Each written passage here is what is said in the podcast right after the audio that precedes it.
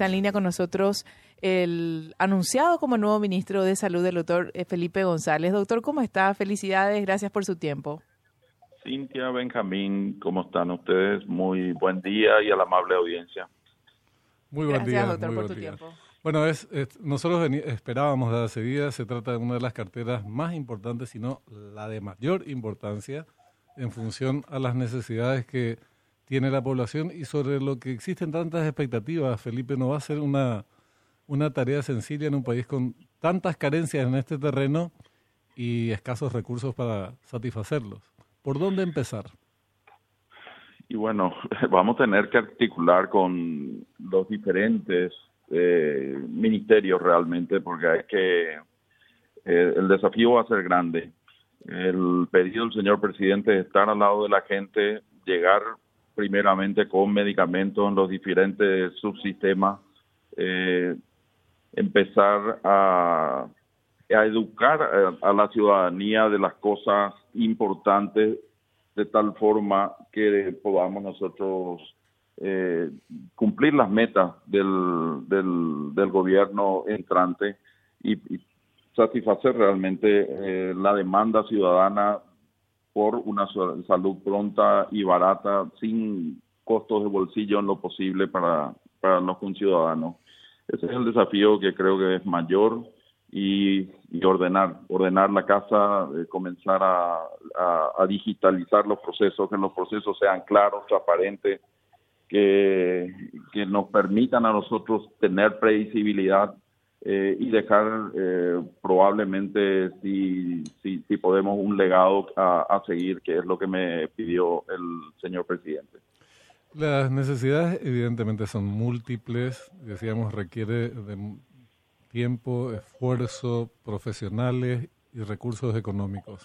Eh, es un combo bastante, bastante amplio, pero si uno viera así el- en la agenda de la gente las urgencias mayores, tiene que ver con cuestiones tan elementales como medicamentos. Y me pareció escucharte en, en el video eh, hacer referencia a ello como una de las primeras cuestiones. Necesitamos medicamentos para tratarnos eh, y no tenemos plata para acceder a ellos. Eh, ¿hay ¿Va a haber algún programa específico respecto de esto, Felipe?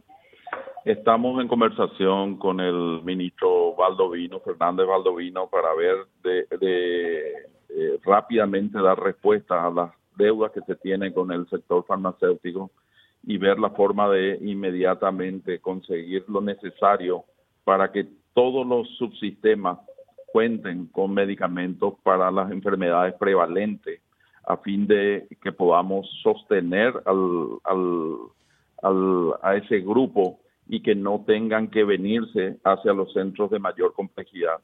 Eh, la prevención va a ser uno de los eh, ejes fundamentales. Nosotros tenemos que empezar a educar a la gente y eh, tratar de, eh, de evitar de que el ministerio sea solamente terapéutico, tratamiento. Eh, los ahorros importantes vamos a tener con prevenciones, con campañas que nos ayuden a que eh, los ejes de inmunización, que son muy importantes y de prevención, puedan realmente funcionar y evitemos de que tengamos aglomeraciones en los meses de junio, julio en los hospitales, producto de, de las afecciones respiratorias y por una realidad también que es eh, que, que, que es evidente, Benjamín. Van a los hospitales, no encuentran medicamentos y eh, lógicamente no tienen para comprarlo, entonces se deja una libre evolución y el país se vuelve con la necesidad de terapia intensiva. Así mismo. Eh, y se pierden, hasta se pierden vidas, hasta Se- tiene se consecuencias económicas vidas, entre medio porque afecta al trabajo.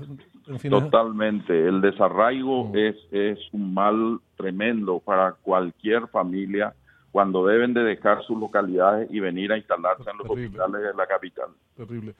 Eh, doctor, vos querías hacer una consulta. Adelante, por favor. No, eh, te referías a las enfermedades prevalentes y los medicamentos para ellas.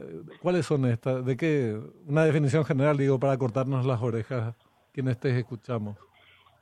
Todas las enfermedades cardiovasculares, del, el manejo de las, de las enfermedades a fin de que no lleguen a las complicaciones, eh, todas las enfermedades que están ligadas a la, a la diabetes, que son los dos em, males que, mayor morbi mortalidad van causando eh, a lo largo de la evolución cuando no encuentran respuesta eh, que frenen el progreso evolutivo de estas enfermedades que no tienen cura. Hay que hacerlo eh, muy claro, no tienen cura, pero sí pueden mejorar la calidad de vida si es que se encuentran compensadas.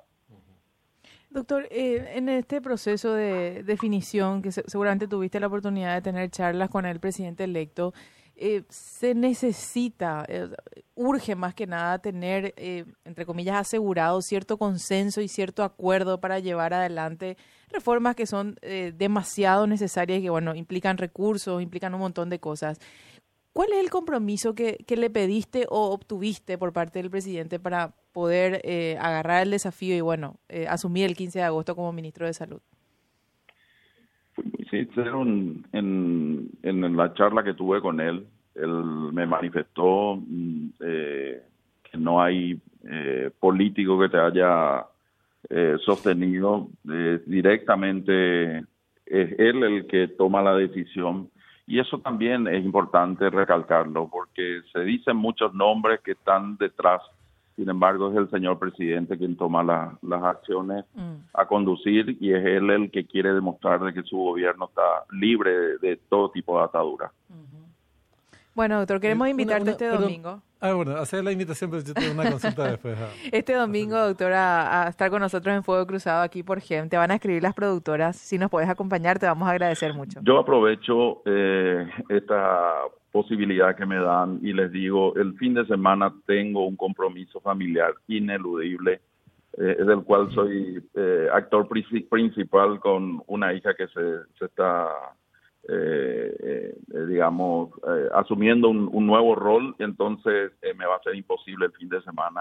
Entendemos, doctor. Vamos a, agendarte para otra fecha. Ya te vamos a hinchar mucho después, no te preocupes. una, esperemos, consulta. esperemos que, que esto se vaya tranquilizando porque mi teléfono realmente parece un tatacuá ahora como hierve y después va, después va, a recibir no pocas carpetas. no, no, no, no. En ese sentido creo que hay suficiente material humano. Eh, sí está el desafío del señor presidente de hacer cinco hospitales a lo largo de su, de su mandato y bueno, eso sí va a requerir de la, de la posibilidad de contratación de, del personal. Incluso ya he dado instrucciones a quien va a estar a cargo de eso para que comience a hacer llamados en expectativa. ¿Qué quiere decir eso?